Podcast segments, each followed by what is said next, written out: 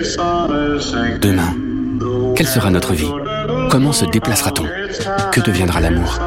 Orange a laissé carte blanche à cinq auteurs pour raconter leur demain, un demain humain où les sentiments n'ont pas disparu. Bien au contraire. Écoutez Hello Demain, le podcast d'anticipation positive d'Orange. Sur orange.com et toutes les apps de podcast.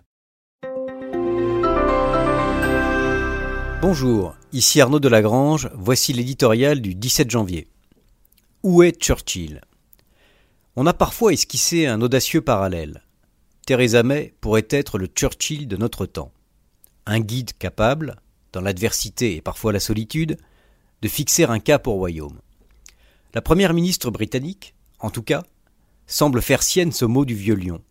Le succès, c'est se promener d'échec en échec tout en restant motivé.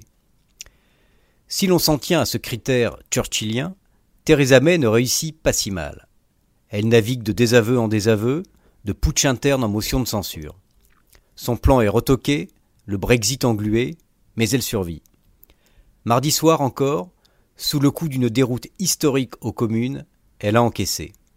Le problème, c'est que le mode survie fait rarement les grandes avancées. C'est une différence avec Churchill. Lui pouvait se prévaloir de quelques résultats.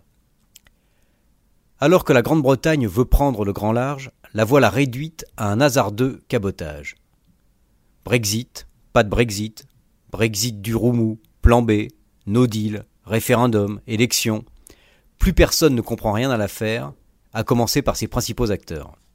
Certes, l'Union européenne pourrait encore faire un geste. Mais la balle est d'abord dans le camp des politiciens britanniques, qui savent ce qu'ils ne veulent pas, mais beaucoup moins ce qu'ils veulent. Ce qui frappe, c'est leur irresponsabilité quasi générale.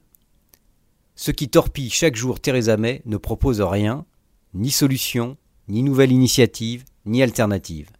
Depuis deux ans, on démolit beaucoup à Londres, mais on a plus de mal à construire. Ce spectacle désolant peut servir de leçon. Si par ces temps de fronde des peuples, l'immobilisme conduit dans le mur, l'aventurisme y mène aussi sûrement. Et plutôt que vouloir claquer la porte de l'Europe, mieux vaut s'attacher à la transformer en profondeur. Malheureusement, cette refonte est aussi incertaine. Si un Churchill fait défaut outre-Manche, le continent manque d'un De Gaulle ou d'un Adenauer.